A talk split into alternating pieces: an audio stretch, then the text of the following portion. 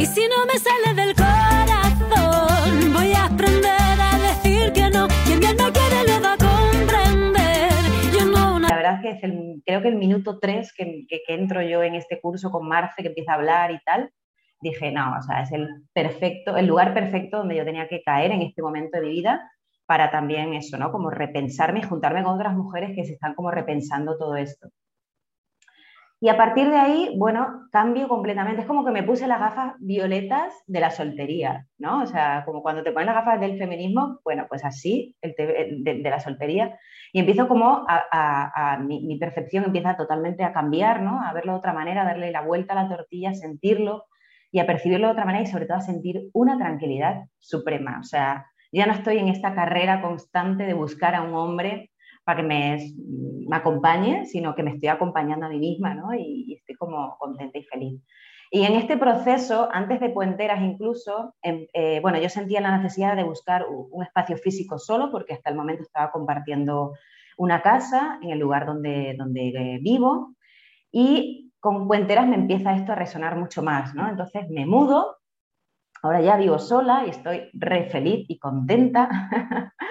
Entonces también muchas gracias por esos impulsos, ¿no? Que, ustedes de manera indirecta también, también digamos que, nos lanzaban. Obviamente se está construyendo, esto no es que yo sea aquí ya la soltera de oro y, sepa la, la fórmula mágica de cómo sentirse soltera, sino que yo creo que también va en cada proceso de cada quien, ¿no? en, en, cada mujer. Y lo que hemos hecho aquí en este espacio ha sido, ha sido compartirnos un poco eh, estos sentires ¿no? y estos pensares, porque muchas veces nos sentimos muy solas. Eh, y esto de la soledad, por ejemplo, yo lo compartía también un poco en el, en el curso. Para mí ha sido importante el trabajo de la soledad, no solamente de la pareja, sino el tema de la soledad de las amigas, ¿no? Estas amigas profundas y sinceras con las que compartir más allá eh, de una juerga nocturna o de, no sé, compañera de trabajo, sino unas mujeres con las que, con las que intercambiar este tipo de, de entendimiento ¿no? y, y, de saberes. Y bueno, pues eh, contarles también que pues, eh, yo soy española, vivo en Colombia, he estado y vivo en contextos un poco difíciles donde este tipo de perfiles de mujeres no me las he encontrado. He anhelado siempre encontrar estos círculos. Eh, gracias a la virtualidad, bueno, esto se ha disminuido, ¿no? Y, y me acerca mucho más a, a estos contextos que, que, me apetece mucho eh, y necesito, digamos, vincularme, pero igualmente creo que eh, buscar esa, ese arrope de otras mujeres es fundamental, ¿no? Y lo hablábamos también en el curso, como es una columna vertebral, incluso un sostenimiento profundo, el que otras mujeres también que comparta, con las que compartamos estos sentires, bueno, o esta o estas experiencias personales y muy, y muy íntimas a veces, porque nos sentimos como, como solas, ¿no? Un poco, ya el sistema nos quiere solas, es decir, nos, nos aísla, ¿no? Porque no somos, supuestamente no formamos una, una familia monopare, eh, bueno, una familia establecida como el modelo de vida quiere, y aún así nos sentimos solas porque no encontramos esto, estos vínculos, ¿no? La soltería pasa del concepto de una necesidad y una búsqueda constante para cumplir esos roles o ese modelo que yo he, ido cultivando a lo largo de, la vida, ¿no? Los, referentes que yo he tenido, pues mi mamá, mis abuelas, etcétera, etcétera, que siempre han sido pues mujeres eh, vinculadas a otros seres eh, sin que pudieran priorizar sus necesidades y sus, deseos, sus sueños. Y esto ha ido pasando a concebir la soltería como una opción de vida, que, que, también lo hablábamos un poco en el curso, es decir, yo elijo estar soltera, elijo relacionarme también cuando quiera y como quiera, elijo mis espacios, soy yo la dueña de mi vida ¿no? y, y soy yo la, la dueña de, de, mi hogar, digamos. Lo que quiero pues como de pronto entrar a, a, a decir es que, que pues vivimos en, en, en la sociedad que vivimos, en una sociedad que nos impone relaciones monógamas de consumo y apropiación. Es, es una sociedad que, que, nos ha enseñado a amar de manera heteronormativa y jerárquica, que nos ha enseñado que, que, el amor romántico, que el placer sexual son exclusivos de la pareja y, y que, pues, como decía Silvia, estar sola es un sinónimo de infelicidad en, en esta sociedad en la que habitamos.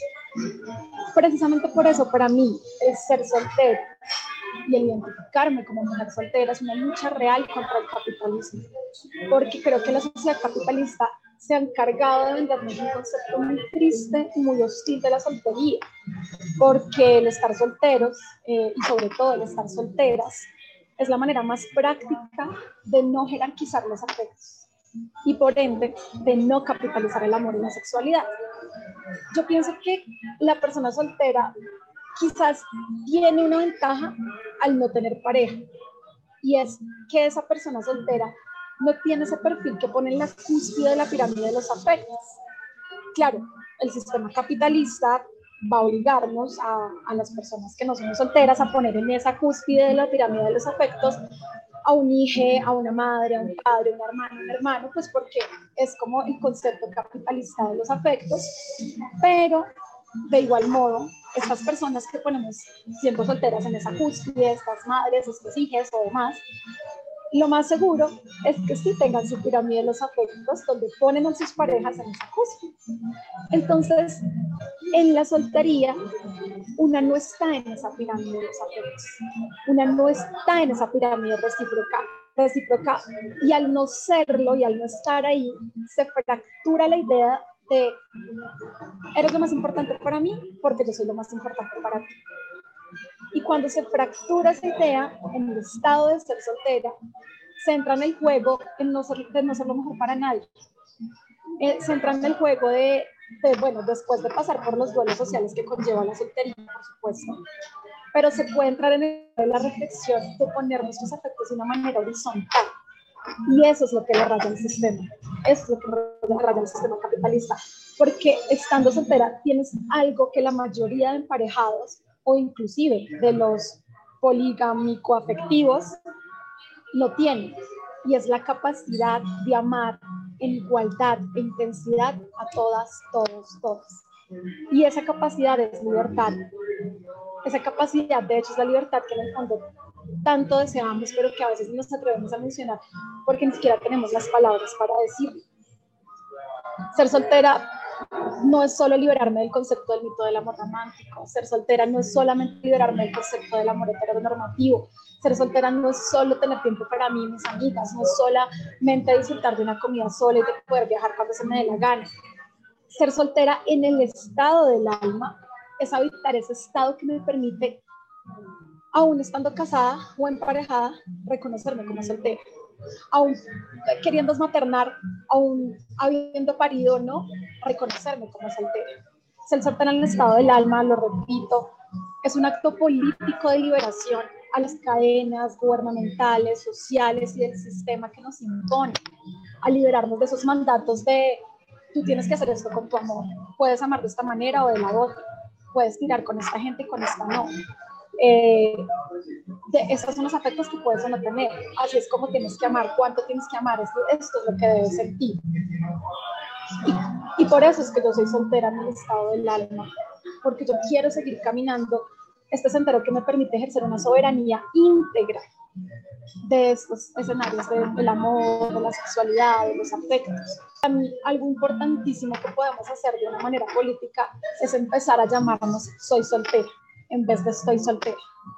Es empezar a llamarnos soy soltera más aún cuando estamos casados o emparejados, porque lo somos, porque somos solteras aún en estos escenarios, porque somos solteras cuando tenemos una red de apoyo o cuando vivimos solas con nuestros gatos, porque somos solteras cuando tenemos una relación monógama o una relación polígamo afectiva, porque somos solteras cuando maternamos hijos en una familia heteronormativa o no heteronormativa, porque somos solteras cuando creamos un clan de brujas para amar. En el momento en el que desde el lenguaje empecemos a deconstruir eso, a desterrar esa idea capitalista del amor y de los afectos, diciéndonos, soy soltera, te presento a mi esposo. Es, es ahí cuando podemos empezar a cambiar los modos de nuestras generaciones futuras de las que vamos a ser referentes. Si somos todos, todas y todas solteras del alma, entonces todos, todas y todas tendremos la motivación de amarnos y cuidarnos.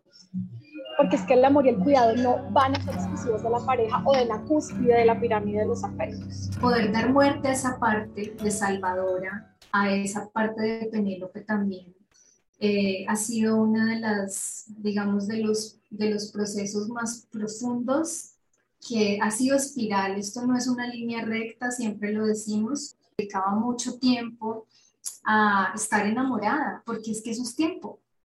¿sí? Es energía vital. ¿sí? Hacer planes, soñar a esa persona que te gusta, a esa persona que amas, hacer un espacio en tu, en tu vida. ¿sí? Todo eso es energía vital. Entonces, la gran pregunta es, ¿qué quiero hacer con mi energía vital? Cuando reconozco que es lo único que tengo empieza una misma también a, a mirarse las tristezas, a darle un lugar, a, revisar sus propias nostalgias, a barrerlas, a decir, uy, ya estuviste mucho tiempo acá. Necesito recuperar mi energía de vida. ¿Para qué? Para crear esto, para poder estar en el contento, en el disfrute. Entonces, poder despedir todas esas historias del pasado también es parte de, de lo que la solterona permite, porque la solterona es un gran, siento yo, una gran parte de, del alma de muchas. Algunas quizás no se sientan para nada identificadas con esta palabra y les asuste, y entiendo por qué asusta, porque además está conectada con la historia de las brujas, de las amazonas, de las prostitutas, de las hilanderas, de las mujeres que trabajaban en las fábricas, entonces no es un arquetipo fácil de vivir porque hay mucha memoria. Y nuestro intento es limpiar esa memoria, es reconocer que venimos de allí. Ah, poder desde el presente reconocer cómo las que estuvieron antes abrieron el camino. Y lo digo desde, no solamente en mi familia, sino en la cultura, ¿sí? todas las mujeres que han hecho y que han movido en la cultura, em, que han hecho sacrificios hondos, duros, y que hoy nos permiten estar más, como dice la canción, livianas, más ligeras. Y yo creo que a nosotras se nos olvida mucho esto. nosotras se nos olvida que, que podemos estar más ligeros y que yo siento que nuestras ancestras nos gritan, quítense esa maleta ya, ¿sí? ya, ya nosotras em, hicimos, sufrimos todo esto, ustedes no tienen por qué hacerlo más. Entonces, es ese grito, ¿no? Es ese grito, ese, ese como clamor de, de esas que estuvieron. Eh, que hoy nos, nos, nos permiten tener tiempo, porque hoy nosotras tenemos tiempo, tiempo, energía, ¿sí? Hoy tenemos tiempo y ¿qué hacemos con el tiempo? Entonces lo, lo llenamos de, de, mitos, lo llenamos de historias que no son nosotras, lo llenamos de pasado pesado. Em, ¿De qué llenamos el tiempo? ¿Qué hacemos con el tiempo? Una pregunta filosófica, pero es realmente una pregunta que a mí me mueve todos los días y es mi energía vital, mi energía de vida, ¿en dónde está? ¿En dónde está? Porque allí está el sueño, está el ensueño, está la materia, está todo. Entonces, cuando yo empezaba contándole, sí he sido Penélope, poder desaprender a Penélope, poder darle permiso a la bruja,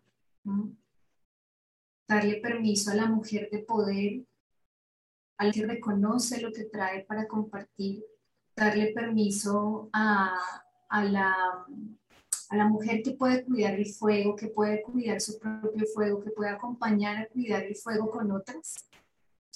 Eso ha sido eh, lo que en lo profundo a mí me ha permitido correr muchos velos y, y escribir otra historia.